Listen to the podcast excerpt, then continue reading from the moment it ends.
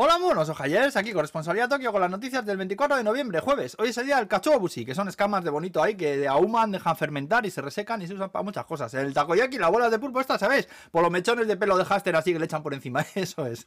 Bueno, vamos al ramen. Ayer ganó Japón Alemania por 2 a 1 en el Mundial y un montón de japoneses se fueron a la cruce de Shibuya, se esperaron a que cambiase el semáforo pacientemente, invadieron los pasos de cebra y dando voces y cuando empezó a parpadear el semáforo se retiraron educadamente. Hay que ver el vídeo, ¿eh? Lo celebraron a lo puto loco el minuto y medio que dura el semáforo en cambiar. Por cierto, buscar también las declaraciones de Takefusa Kubo, el jugador de la selección japonesa que habla español mejor que yo, que os vais a reír, ¿eh?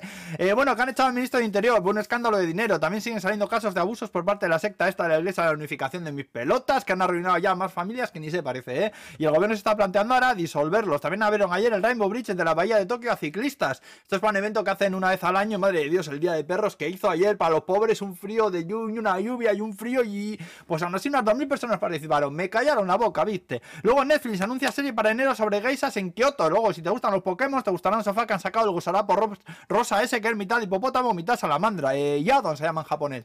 Castellano ni lo sé ni me lo conté, que me importa un pepe. También anunciaron que el atún congelado va a subir de precio un 60%. Y dicen que igual dentro de poco dejamos de ver elefantes en los tours japoneses. Porque no acaban de procrear, por mucho que lo intenten, ¿eh? A ver si es que tenerlos encerrados ahí en 40 metros cuadrados no va a ser lo mejor para ellos, ¿eh? Para estas cosas. Están desquiciados los pobres ahí, joder. Luego, un famoso alpinista ha liderado un proyecto de recogida de basuras en el monte Fuji, como 135 kilos de mierda han sacado de ahí, ¿eh? Pero que destaca el número de botellines con orina encontrados. Es decir, a ver si lo he entendido bien yo esto, ¿eh? Es que la gente prefiere mear en un botellín y tirarlo por ahí que mear en el monte directamente.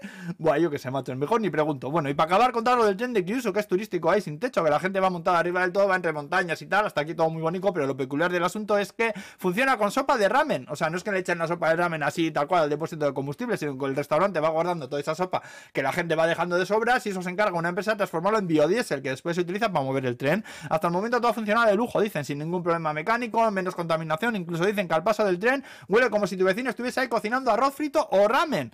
Buah, biodiesel sacaría yo del nato, que eso sí que está vivo, ¿eh? Más bio que ese saco de baba, no hay nada, amigos. Y aquí lo vamos a dejar, que no me da tiempo nada más. Buen jueves, aguras.